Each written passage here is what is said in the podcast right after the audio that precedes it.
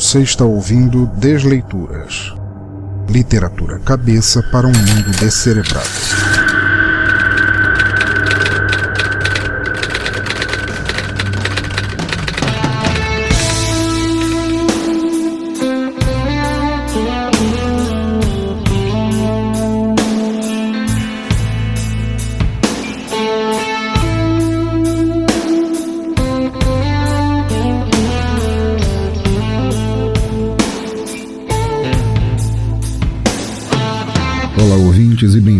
Novamente ao Desleituras, o podcast de narração de contos, histórias, poemas e textos do nosso teatro escuro.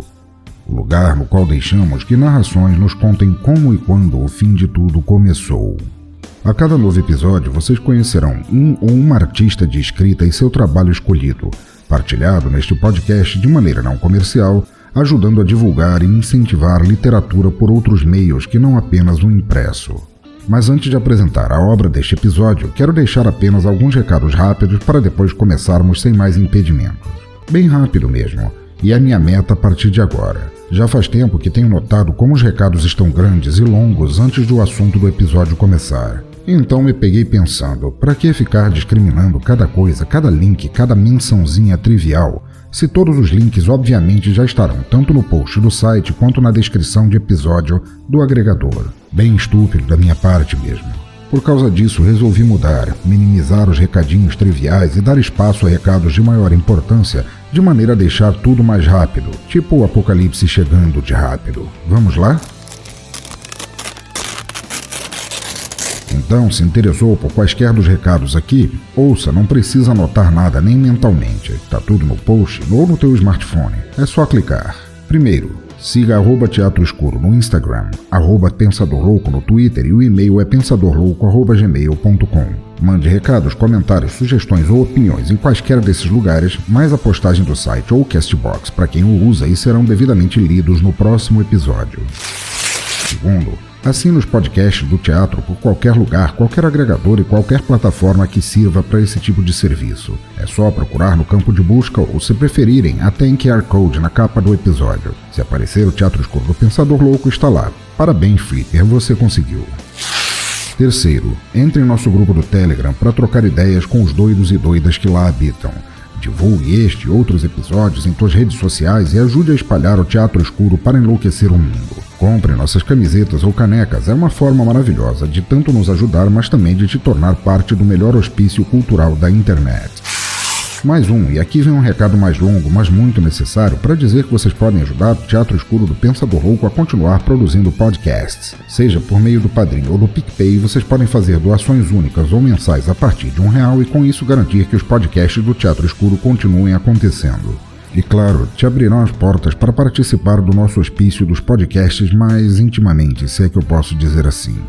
Os links estão todos aí e agradeço muito a quem decidir ajudar. Portanto, agradeço aos e às padrinhos. Danilo de Almeida, do Doublecast, Micaela Borges, nossa doutora maravilhosa, Samuel Muca, do Boteco dos Versados, Luciano Munhoz, do Papo de Louco, Anderson Negão, do Chorume, William Vulto, do blog Lugar Nenhum, Roger Bittencourt, lá do podcast Ritos e Rituais, Matheus Mantruan, do portal Curva de Rio, Lica Mundo, Omega Cast, Thais Souza, do podcast La Siesta, Maverick, do No Hype no Ômega, Diego Fávero, de Sorocaba, Diogo Bob, do podcast Galera do Hall, Jorge Augusto, do Animesphere, Jeff Guimarães, do Tenistas em Ação, Renato Petiri, de Florianópolis, e dando as boas-vindas a Ricardo Banneman, do Auto Radio Podcast. E também agradeço aos PicPayers, Yuri Brawley do Mongecast, Julian Catino do Por Outro Lado Podcast, Alisson Barba do Laranjada, Thiago Rosas do Kit de Releituras Musicais e Léo Oliveira do Fermata e do Léo vs Evil Cast. Acreditem, vocês são os melhores cavaleiros e cavaleiras do apocalipse que eu gostaria de ver cavalgando ao meu lado. E se você, ouvinte, quiser fazer parte dessa turma de doidos e doidas que ajudam o Teatro Escuro a seguir adiante, é padrim.com.br barra Pensador Louco para nos ajudar mensalmente no Padrim, arroba Teatro Escuro para apoiar mensalmente no PicPay e arroba Pensador Louco também no PicPay para fazer apenas doações quando der na telha somente. E agora é o momento de falar da fantástica apoiadora destes podcasts malucos, a nobre e retocável Infinity Tour. Isso mesmo, a empresa que pode te levar a lugares onde o mundo não tem prazo de validade para acabar. Para todas as pessoas que preferem viajar livres de casas mal assombradas sangrentas, Infinity Tour.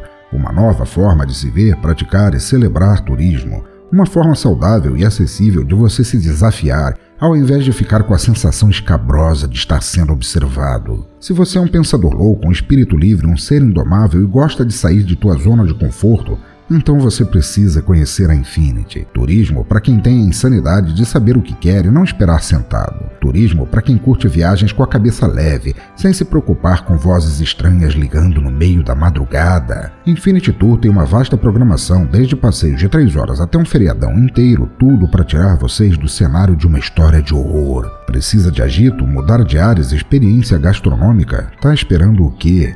Acesse agora mesmo www.infinity.tour.br e veja todas as formas perfeitas de te fazer curtir a vida. E claro, se puder, passe lá no Facebook ou no Instagram deles para dizer que a conheceram aqui pelo Teatro Escuro, que eu agradeço demais. Viram como foram rápidos os recados? Bem mais fluídico e tranquilo, ao invés de martelar links e mais links nos ouvidos de vocês. E como último, antes de começarmos, venho trazer o apelo do podcast Apenan o qual está com uma campanha de financiamento coletivo para um projeto de meliponicultura com os caiapós e o IFPA do sul do Pará. Então, ouçam agora e apoiem, que é super importante.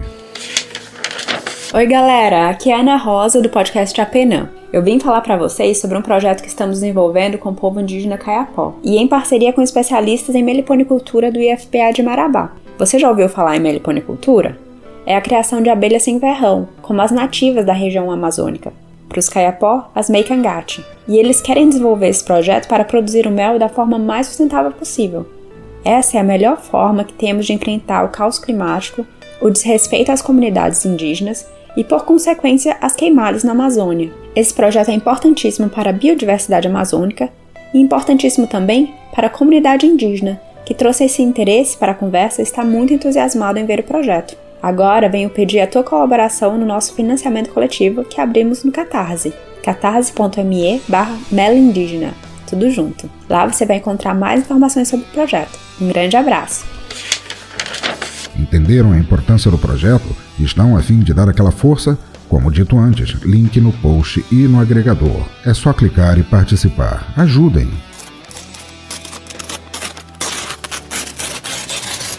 Voltando ao cerne deste episódio, nosso autor será Felipe Porcelli, também conhecido como O Esgoto, o qual tem orgulho de seguir há alguns anos nas redes sociais. Felipe é estudante de engenharia mecatrônica e co-criador participante dos podcasts Esquina 42 e Catracando. Também é entusiasta do terror puro e simples, amante de literatura e cinema e escritor mequetrefe nas horas vagas. E tem um apelido, hum, que daria lágrimas aos olhos de Bob Cuspe. Mas acho que já podemos considerar como feita nossa introdução. Eu sou o Pensador Louco e nossa desleitura começa agora.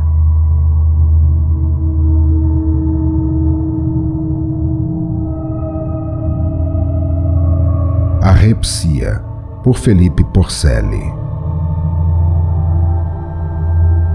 Sorocaba, 27 de abril de 2019.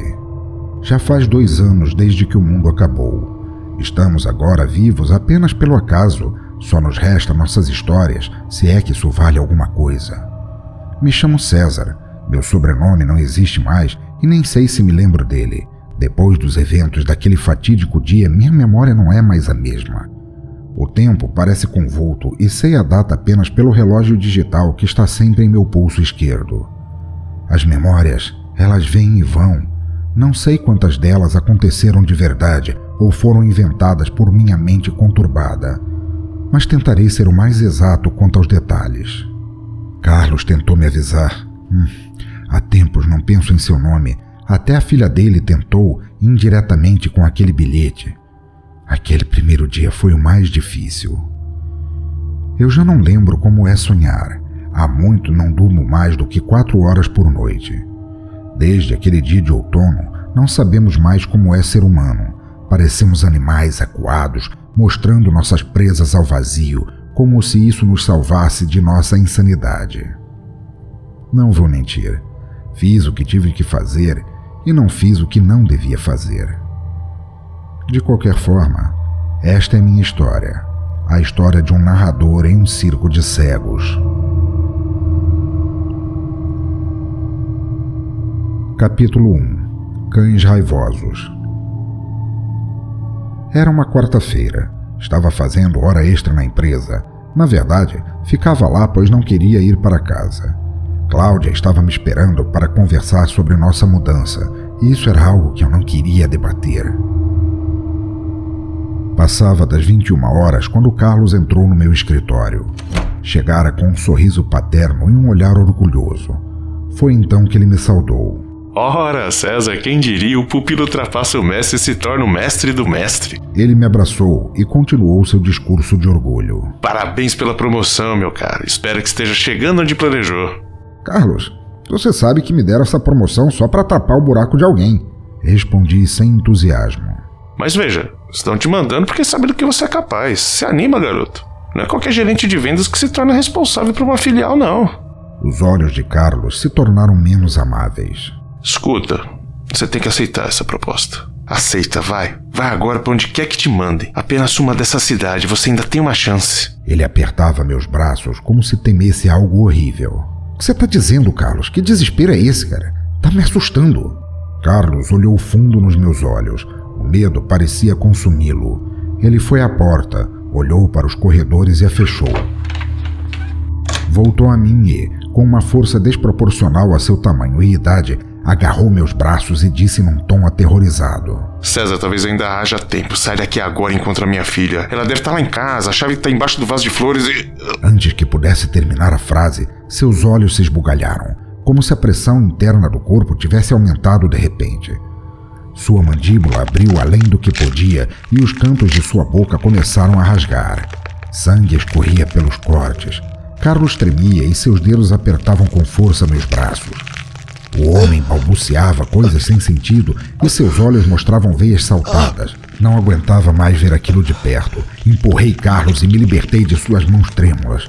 Ele então levou os dedos aos próprios olhos e os arrancou. Sangue vertia para todos os lados, minhas roupas e o chão lavadas em vermelho. Eu, paralisado em choque. O sangue quente que molhara o meu rosto me fez voltar à realidade e corri em desespero à porta. Precisava sair daquele lugar o quanto antes. Passei pela porta em direção ao corredor central do andar. Atrás de mim, pude ouvir uma gargalhada histérica de Carlos. Olhei por cima do ombro e lá estava ele, caído no chão em seu próprio sangue, rindo freneticamente como alguém que entendera o significado da própria existência. Fechei a porta atrás de mim e corri para o elevador no fim do corredor. Chegando, apertei com desespero o botão de descida. Vai, vai, maldita cobertura de prédio! A porta se abriu, a luz apagada, e só pude ver a silhueta do que parecia um amontoado de corpos no chão.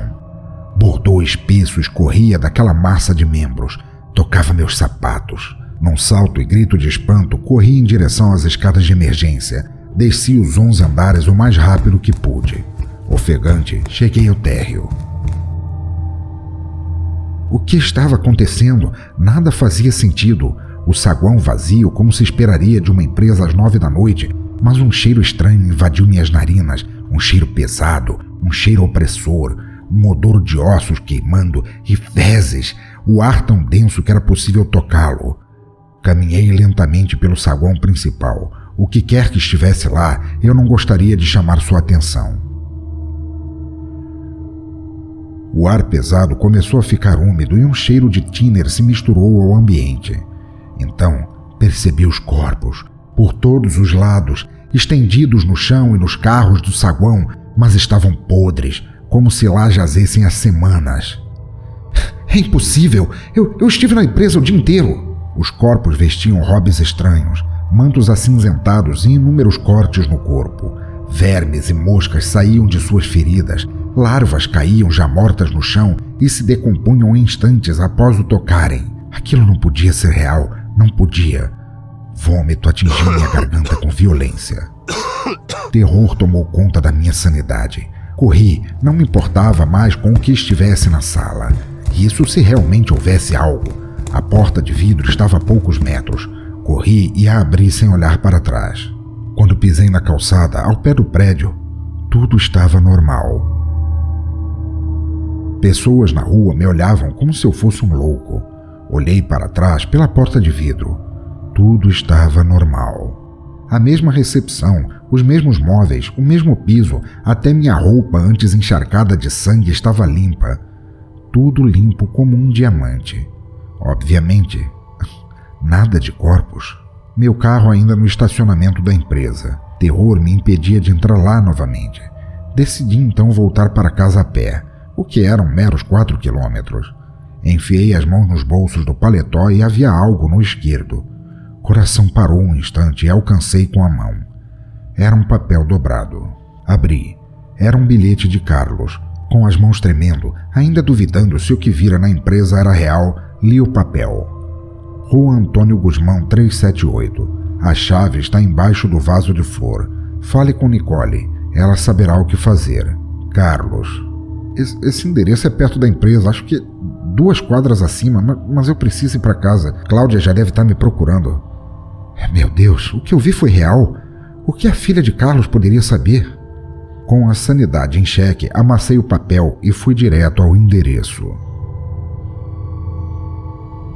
Capítulo 2 Caligrafia Vermelha Subindo a rua da empresa, a constante sensação de olhos na minha nuca me incomodava.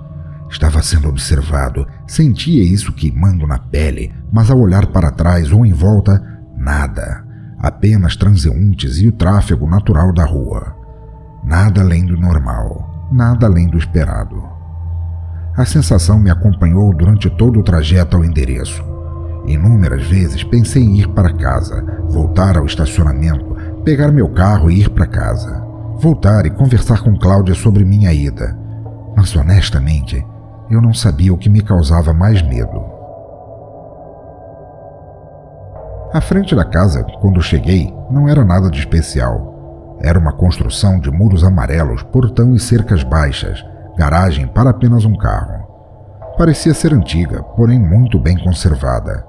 Claro, com manchas na parede e nas telhas, como quaisquer casas velhas, mas ainda assim, vi o vaso de flores ao lado da porta de entrada, como um detalhe perdido no meio daquela pintura amarela antiga. O portão estava aberto. Entrei e fui diretamente à porta. Algo me dizia para não pegar aquele vaso. Nele havia uma única flor, branca. Algo naquela flor, em suas pétalas, não sei, brancas, nunca havia visto nada igual. Sem olhos, me encarava, podia sentir.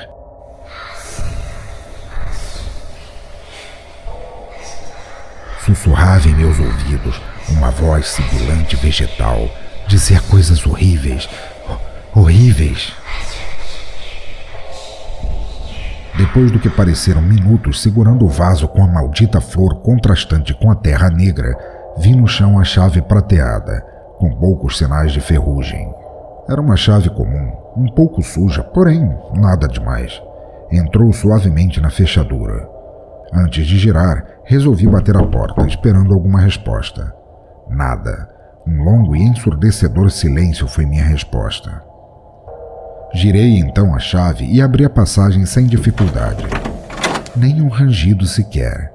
Silêncio absoluto tomava conta do ambiente. Quietude soberana fazia meus ouvidos zumbirem. A sala estava escura, o interruptor não funcionava e apenas a luz que vinha dos postes iluminava o lugar.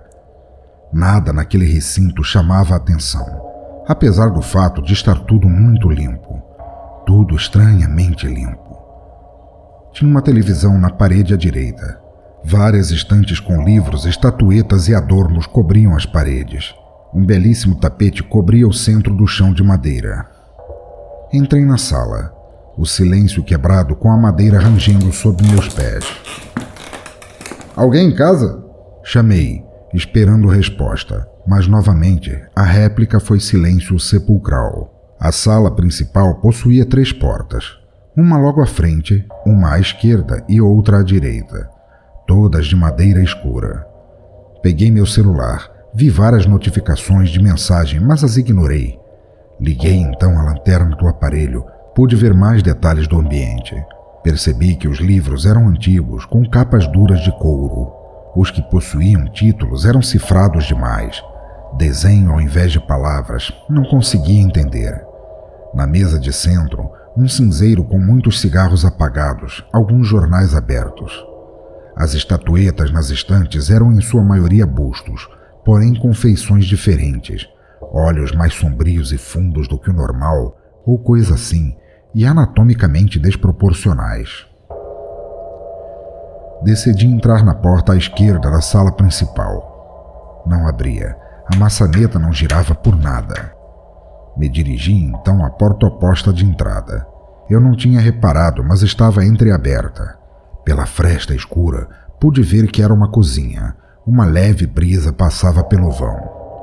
Empurrei a porta antiga e entrei. Em contraponto à sala anterior, a cozinha era uma bagunça. Todas as gavetas e armários escancarados, revirados, talheres e louça quebrada cobriam o chão. Sobre um balcão ao lado do fogão havia um papel escrito ou rabiscado, algo assim. O barulho de louça quebrando sob meus sapatos me incomodava demais. Peguei o papel e o iluminei com a lanterna. Caligrafia vermelha, escrita às pressas, me intrigava. Apertando os olhos, consegui ler as palavras manchadas. Pensei que conseguiria, mas o destino foi cruel com minhas tentativas. Desculpa, pai. Tranquei o banheiro para você não ver meu estado. Aquelas coisas não querem nada. Tentei dialogar com elas, mas não me entendem. Eu tentei, pai, eu juro que tentei, mas precisava fazer com que parassem. Teu relógio tá no escritório. Perdão, pai. Eu te amo. Coisas? Guardei o papel rabiscado no bolso do paletó e saí da cozinha. Engraçado, não havia janelas lá. Me deparei então com a porta da frente fechada. Não me lembrava de tê-la fechado, o que me fez perceber uma imagem entalhada na madeira. Parecia uma espécie de estrela retorcida com as pontas curvas dentro de um círculo. Parecia haver sido feita com uma lâmina cega, já que tinha um acabamento muito rústico ou teria sido feito às pressas. Foi de súbito que algo me chamou a atenção. A porta trancada tinha um feixe de luz saindo por seu vão inferior. Não sabia qual emoção me dominava. Seria medo ou curiosidade. Fui devagar à porta, bati três vezes e não tive resposta. Girei a maçaneta. Continuava trancada, emperrada como uma cripta. Pensei em derrubá-la, apesar de nunca ter feito isso antes. Lembrei dos filmes mequetrefes de ação e disse a mim mesmo em voz baixa: Ah, não custa nada tentar. Dei então com a sola do sapato na altura do trinco. Um estrondo ecoou pela sala, mas a porta se manteve fechada, caçoando de minha tentativa. Não me daria por vencido. Repeti o chute, o estrondo se repetiu também. Porém, dessa vez o trinco cedeu e a porta escancarou com violência. O banheiro de azulejos brancos estava claro como o dia. O que vi lá dentro fez meu corpo estremecer. Sangue cobria o chão branco e um corpo em posição fetal estava no box, com uma poça de sangue concentrada sob ele.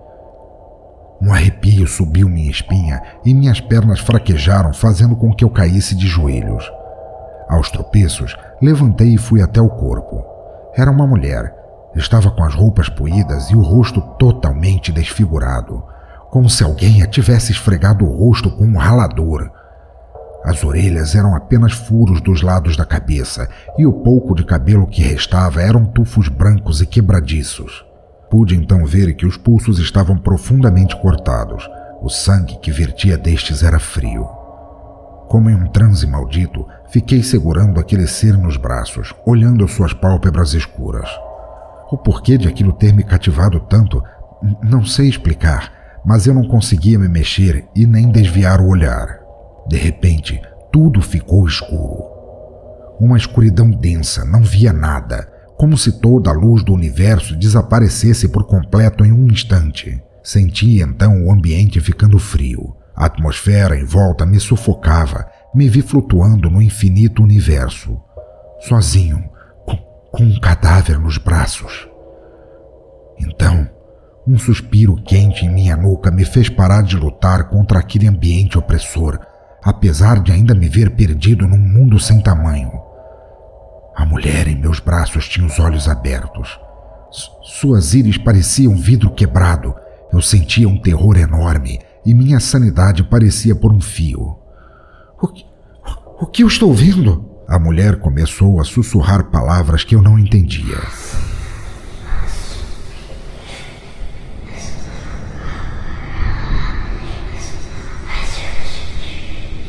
Pareciam sílabas soltas. Ela murmurava cada vez mais alto e rápido, até seu sussurro se tornar uma voz grave. O volume aumentava gradativamente e a complexidade daquelas palavras indecifráveis piorava.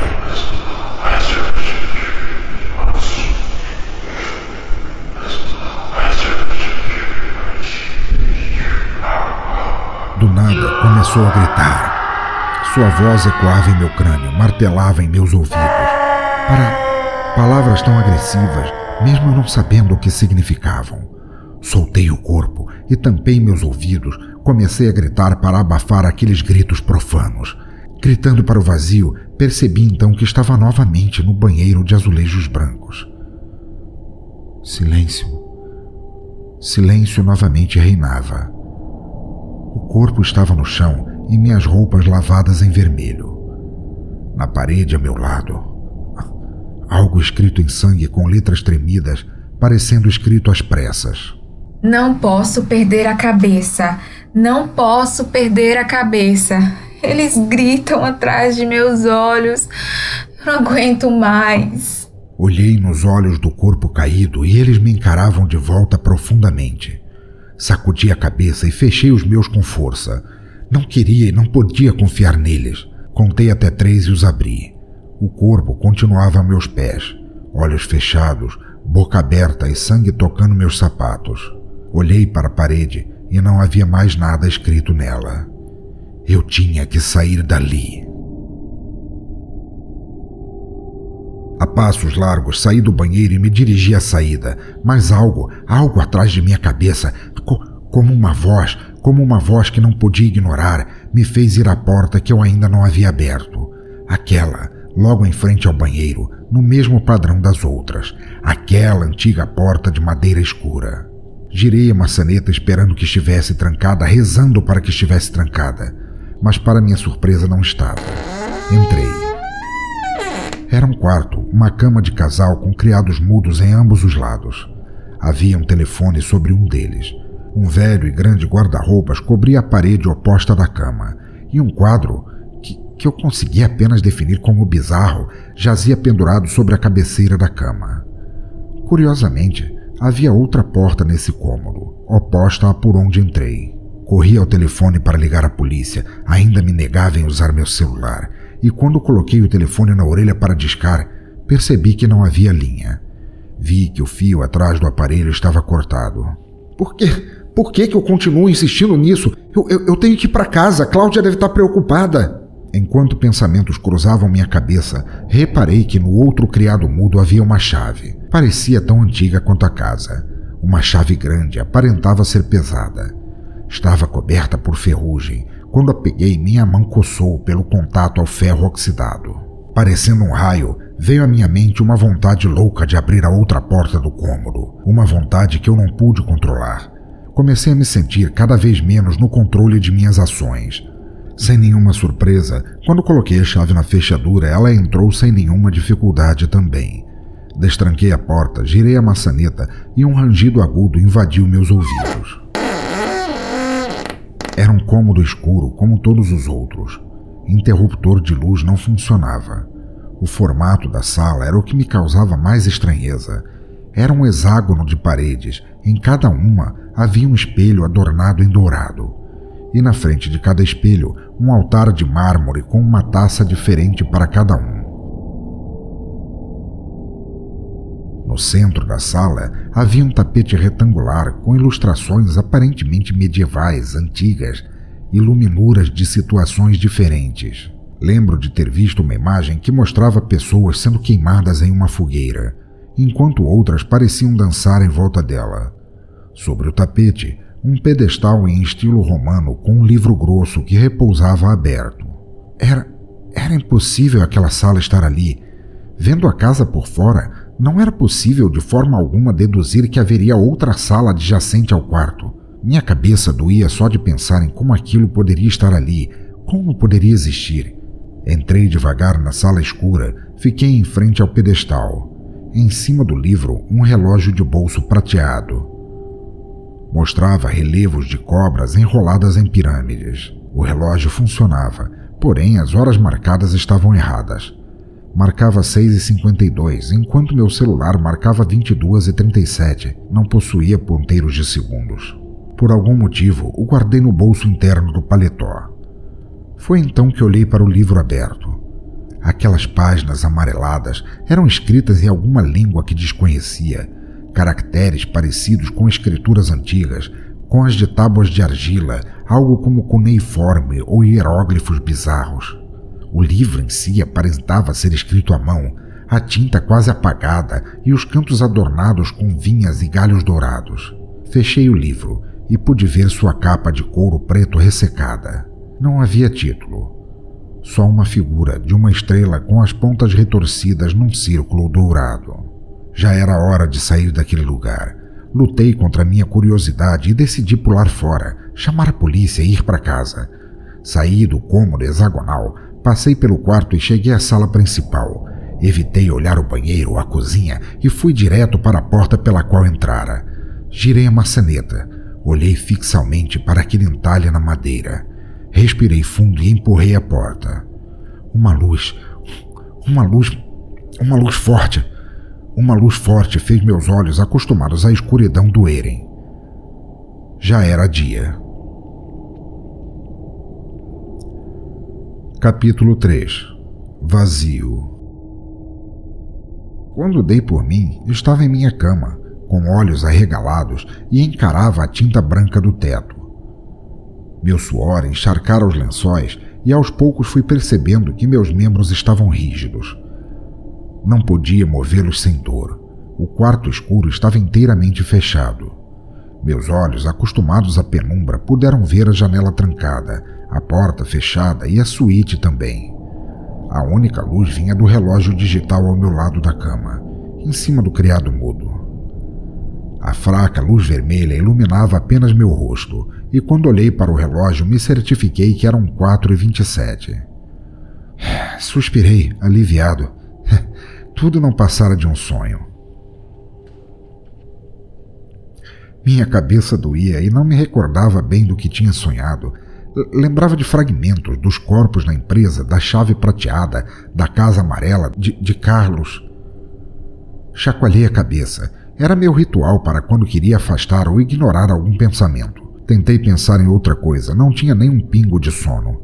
Estava cansado fisicamente, porém sem sono algum. Olhei para o lado esperando encontrar Cláudia deitada, mas vi apenas lençóis revirados e um travesseiro amassado. Ela já levantou, mas a essa hora? Meus músculos aos poucos voltavam a se movimentar melhor. Passei a mão no lugar que ela estaria ocupando. Estava frio. Removi meus lençóis e sentei na cama. O chão de madeira rangeu sob meus pés. Estava de shorts e senti um frio percorrer meu corpo. Levantei e a passos largos fui ao interruptor. Acendi a luz. O terno que usara no dia anterior jazia jogado no chão, todas as peças amarrotadas e sujas. Abri o guarda-roupas e peguei a primeira camiseta que vi, uma branca e velha com estampa de dinossauro, e fui para a suíte. Abri a porta e acendi a luz. O brilho forte refletido nos azulejos brancos fez meus olhos doerem. Olhei no espelho meu reflexo mostrava olheiras fundas e barba por fazer, além, claro, da exaustão estampada na minha cara. Abri a torneira e lavei o rosto. Ajudou, mas não resolveu. Fiquei vários segundos me encarando e pensando se realmente havia sonhado, se tudo não passara de uma paralisia do sono ou um pesadelo real demais. A luz pareceu piscar por um milissegundo, rápida demais para ter certeza. A torneira permaneceu aberta o tempo todo. Fiquei ouvindo o barulho da água bater na porcelana. Me livrei dessa hipnose repentina. Fechei a torneira, sequei o rosto, apaguei a luz e saí. Pensei então no meu celular. Onde eu poderia tê-lo deixado? Procurei nas gavetas do criado mudo, no guarda-roupas e nada. Só o fui encontrar quando procurei nas calças de ontem. A bateria estava zerada. Imediatamente o coloquei para carregar na tomada ao lado da cama. Estava frio, muito frio para aquela época do ano. Era abril, mas parecia julho. Calcei os chinelos e saí do quarto. No passado, aquele corredor me deixava sempre desconfortável. Era comprido, levava dos quartos à cozinha. No meio havia uma porta para o banheiro social. Eu estava no início dele, porta do quarto a minhas costas. O interruptor estava no final, antes do arco de acesso à cozinha.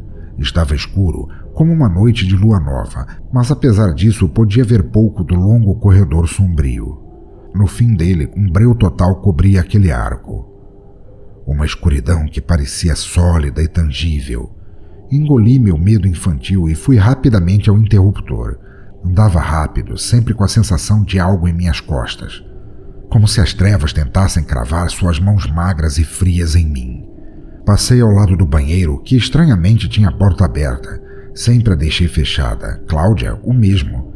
Ignorei, alcancei o interruptor, acendi a luz. Tudo estava bem novamente. Pensei em como o medo é idiota depois que nos sentimos seguros, e a luz é uma promessa de segurança. Estava agora na cozinha, não sei se por causa do ambiente, mas minha barriga roncou assim que pisei lá. Estava faminto, ainda sem nenhum sinal de Cláudia. Abri a geladeira. Sobras do almoço de ontem chamavam minha atenção. Era um frango empanado com arroz e feijão e para acompanhar um refrigerante sem gás. Ótimo, não sou de comer assim de madrugada, mas meu estômago clamava por qualquer coisa. Coloquei num prato e esquentei no micro-ondas.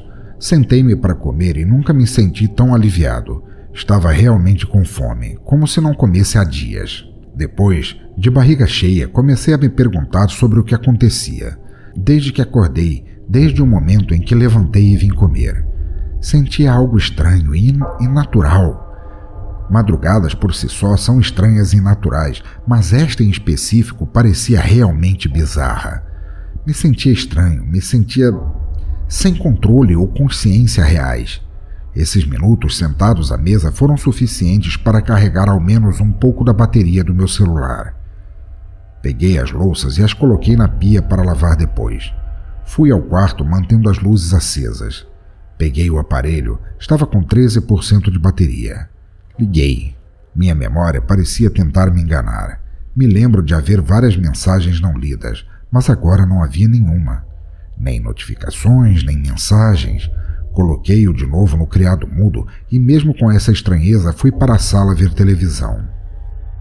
Várias mortes confirmadas no edifício imperial. A contagem de corpos chegou a 27 mortos, todos sem identificação, e a grande maioria com deformações pós-mortem. O que deixa as autoridades perplexas é que a polícia foi chamada após testemunhas verem um homem claramente perturbado saindo do edifício, fora do horário comercial, por volta das 22 horas. A realidade me derrubou com um golpe vigoroso. Minhas mãos tremiam vendo aquela tela, as imagens dos bombeiros retirando corpos, todos cobertos por plástico preto. Ofuscantes luzes vermelhas, azuis e brancas transformavam aquele cenário mórbido em uma visão infernal. Ainda não queria acreditar nisso, não podia acreditar nisso. Não tive tempo para pensar em nada. Meu celular começou a tocar. Corri ao quarto. Ele tocou três vezes antes que eu o alcançasse. É, era, era um número restrito. Penei a atender. Respirei fundo e disse: Alô? Boa noite, meu amor. Ou seria bom dia. A voz do outro lado era muito estranha. Não conseguia dizer se era um homem ou uma mulher. Era rouca e monótona, mesmo claramente tentando parecer animada. Alô, quem fala? Ora, você realmente achou que eu esqueceria o seu aniversário? Aquilo falava como se lesse um texto. Quem é você? Com quem você quer falar? Parabéns para você nessa data querida. Não tinha ritmo, não tinha melodia, apenas estranheza. Pare, não é meu aniversário. Muitas felicidades.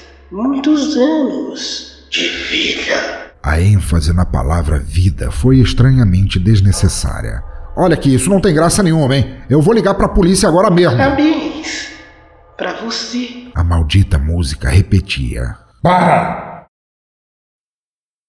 Um curto silêncio inundou o quarto. Oh, me desculpe. Mando lembranças. O, o quê? Ca Carlos? Carlos? Alô? Alô? O, o Carlos tá bem? O que quer que estivesse do outro lado da linha desligou. Que merda era essa? Minhas mãos tremiam incansavelmente pelo surto de adrenalina que a ligação me causou. O celular em minhas mãos apagou. Não importava o que eu fizesse, não ligava novamente. A luz do quarto voltou a piscar, mas dessa vez piscaram todas as luzes de toda a casa e eu tive certeza. Piscaram por mais de um milissegundo, mais de uma vez. Soltei meu espelho negro e o deixei cair no chão. Levei as mãos ao rosto cobrindo os olhos, chacoalhei a cabeça com violência repetidas vezes para expulsar toda a loucura da minha mente. Por mais que fizesse, quanto mais eu negava tudo o que vira, as imagens insistiam em continuar voltando. A voz continuava na minha mente. Nem percebi que puxava meus cabelos em tufos arrancados lunaticamente. A realidade à minha volta não, não parecia normal. O próprio ar estava difícil de respirar. Sentia como se inalasse um fluido pastoso que inundava meus pulmões de forma invasiva. Minha respiração foi ficando cada vez mais curta. Meu coração batia violentamente como tambores de batalha. Parecia querer estourar a minha caixa torácica e abandonar meu corpo sem vida. A visão escurecia a cada segundo. O mundo perdia a cor enquanto eu lutava por ar. Arranhava minha garganta, cravava as unhas no pescoço na esperança de que ao menos um pouco de oxigênio pudesse preencher meus pulmões. Lágrimas vertiam dos meus olhos, meu transe de ignorância havia sumido, minha curiosidade mórbida também. Não, sabia o que acontecia, mas sabia que era dominado por um medo ainda maior do que minha própria existência. Algo, algo, algo primordial, algo primal, tão humano e natural quanto a futilidade da pequenez do maior dos homens. Depois do que me pareceu uma eternidade de tortura mental e física, o teto escuro veio até mim e perdi os sentidos.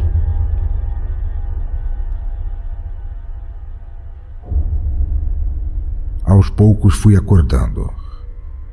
Primeiro foram os sons, uma voz distante se aproximando, uma voz familiar me chamava. Depois veio um toque no meu ombro direito. Quanto mais límpido ouvia a voz, mais forte sentia o toque sacudir meu ombro. Veio então a visão, a princípio borrada e confusa. Via uma silhueta desfocada. Via que estava no chão do quarto, e quanto mais meus olhos se acostumavam, a imagem, o toque e o som começavam a fazer sentido. A voz era um grito. O toque era uma sacudida violenta e preocupada. E a visão era Cláudia, com a expressão mais preocupada e assustada que já vi na vida.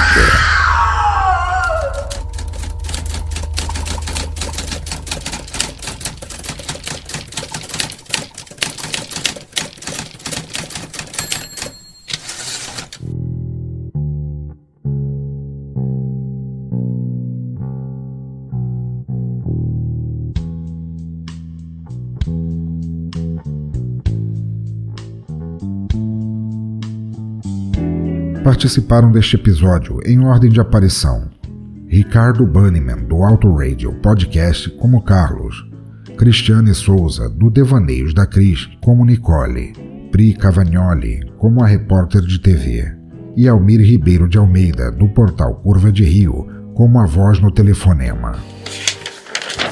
Ok, desleitores e desleitoras, chegamos ao final de mais um conto e espero que tenham gostado de ouvi-lo em toda a sua aterradora forma de nos contar não o um mundo devastado por seu nefasto fim enquanto ele ocorre, mas postumamente e como testemunha sem necessariamente testemunhar.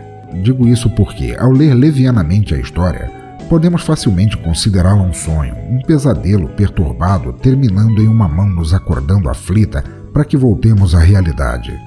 Sim, seria muito fácil se não fosse por aquele início, aquele prólogo, quando tudo já havia acabado, o mundo já era uma sombra pálida, opressora e maléfica do que fora um dia, e possamos saber apenas o que houve pouco antes do fim. Foi o que me encantou na história. O fato de ela nos dar dicas aqui e ali do que poderia estar acontecendo, o que disparou o tiro de largada para Valpurgisnacht, o Armagedon, o fim dos tempos. Mas jamais nos entregar de mão beijada como tudo acabou. Quem causou o fim? Como personagem pode ter sido usado ao mesmo tempo como catalisador e testemunha da danação. Obrigado, caro Felipe Porcelli, caro Esgoto, por nos brindar com este conto tão opressor, tão gostoso e aterrorizante de ouvir. Espero que continue escrevendo cada vez mais, pois certamente você voltará ao Desleituras. E agradeço também aos atores e atrizes de voz que ajudaram esta história a gelar minha espinha e as dos ouvintes, pois eu não teria feito este episódio acontecer sem a ajuda de vocês. Oi, você. É, você que ouvia este conto agora no escuro do quarto, desesperado, tateando a parede em busca do interruptor. Pare com isso, o mundo ainda acabará, mas eu duvido que seja hoje. Lembra que eu falei da Infinity Tour, nossa incrível apoiadora, lá no começo? Mas me deixe falar dela mais uma vez só para te lembrarem como é bom viajar enquanto o mundo ainda existe. Já acessou o site da Infinity para ver tudo que ela pode fazer por você? Faça isso de uma vez, não espere uma parede escrita em sangue te dizer o que você deve ou não fazer.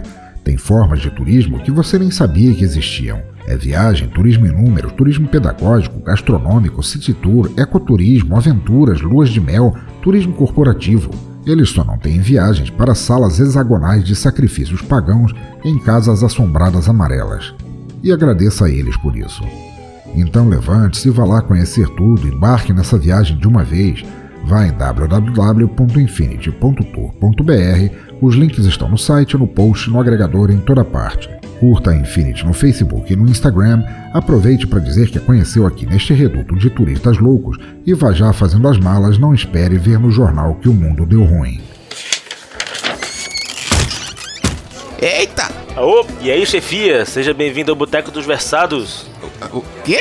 Boteco dos Versados, meu amigo. Aqui a gente bebe, faz indicações literárias, bebe, conversa sobre livros, bebe, discute sobre o que quer que a gente ache pertinente. Tudo isso tomando sempre uma geladinha. Quer dizer que a gente toma um ainda? Fala de livro? Que beleza! Mas eu nem sei como é que eu cheguei aqui. Como é que chega aqui no boteco? É muito simples. Você pode chegar aqui através do site leitorcabuloso.com.br ou através de qualquer agregador de podcast, seja no iTunes ou no Spotify. Então, diretor, sinta-se à vontade que a cerveja eu já trago.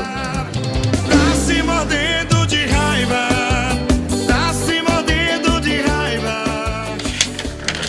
Mas estamos agora no Descomentários, nosso bloco de feedback de episódios passados, e lerei agora os comentários recebidos desde o episódio 42, quando narramos o conto A Bruxa da Floresta, de Cláudio, o Dragão Dourado. Vamos lá! E o primeiro comentário é da minha musa, da minha bruxa deliciosa, da minha demônia gostosa e maravilhosa Pri Cavagnoli, que diz pra gente: Como lembro, no título dizia parte 1. Quero ouvir a parte 2 e tenho esperanças que faça a vez de contar a volta de todos para a vila, pois passar por todo esse desfecho muda as pessoas, seja no conto Bruxa da Floresta, dentro da Floresta da Maldição ou sem fantasia alguma. Esse é o poder do Desleituras. Acabamos tendo insights sobre nossa existência e os contos acabam falando, querendo ou não, sobre quem os escreve. Penso que foi escrito pensando na força das mulheres. Ela existe, não é fantasia, move o mundo desde sempre.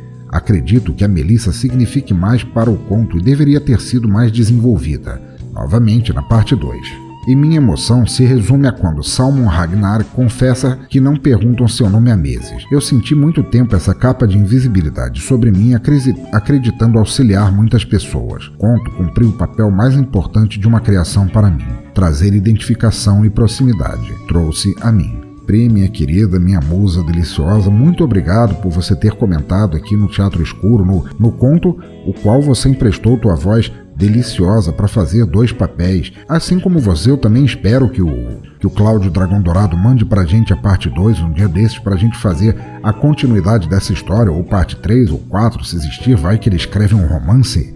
É que a saga da Bruxa da Floresta é apenas um pedacinho de um grande romance. E eu concordo com você também em dizer que os bons contos são esses que trazem reflexões sobre nós mesmos, onde além dos personagens nós não apenas nos conectamos com ele, mas também é, vemos nossas próprias vidas em situações semelhantes, ainda que desprovidas de lobisomens, fadas e etc e tal. Um beijão bem safado para você, sua linda, e volte a comentar.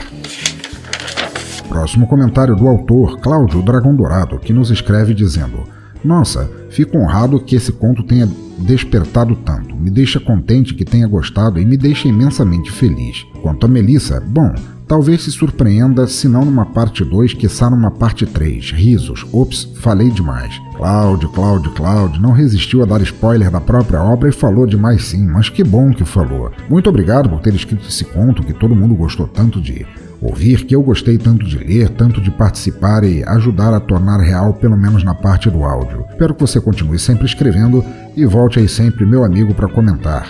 Abraço. Próximo comentário de Darley Santos, nosso comentador profissional aqui do site, grande amigo lá do grupo, está sempre comentando, é aqui em outros podcasts, que nos escreve dizendo: Gostei da caracterização da floresta enegrecida com as copas das árvores opressivas que impedem a luz solar de entrar engolfando toda e qualquer coisa. Super imersiva a sonoplastia da folhagem sendo pisoteada.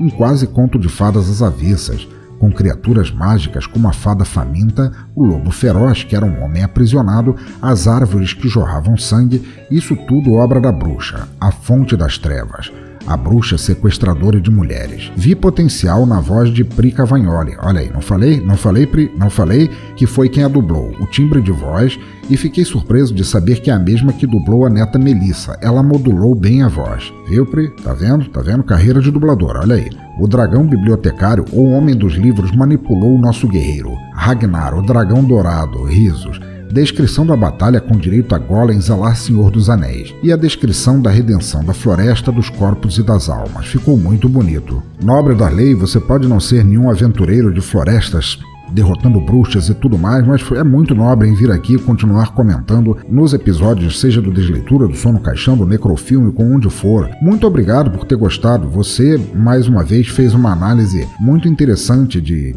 de como o conto, o episódio te soou e é sempre bom ver que, que te agradou. Obrigado também por ter gostado da voz da, da Pri Cavagnoli. Ela está de novo neste episódio, fez uma participaçãozinha aqui, participaçãozinha aqui. Muito obrigado, meu amigo, e volte aí quando quiser também.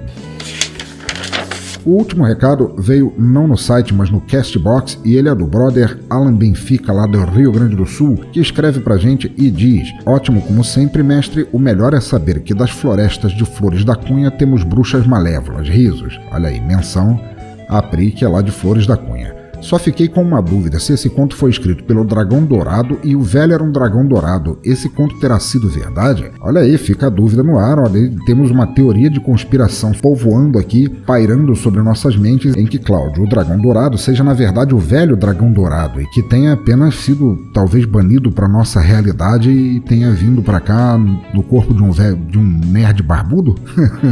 Quem poderia imaginar? Não sei o que poderia ser pior. Alan, muito obrigado. Volte aí, comente sempre que quiser.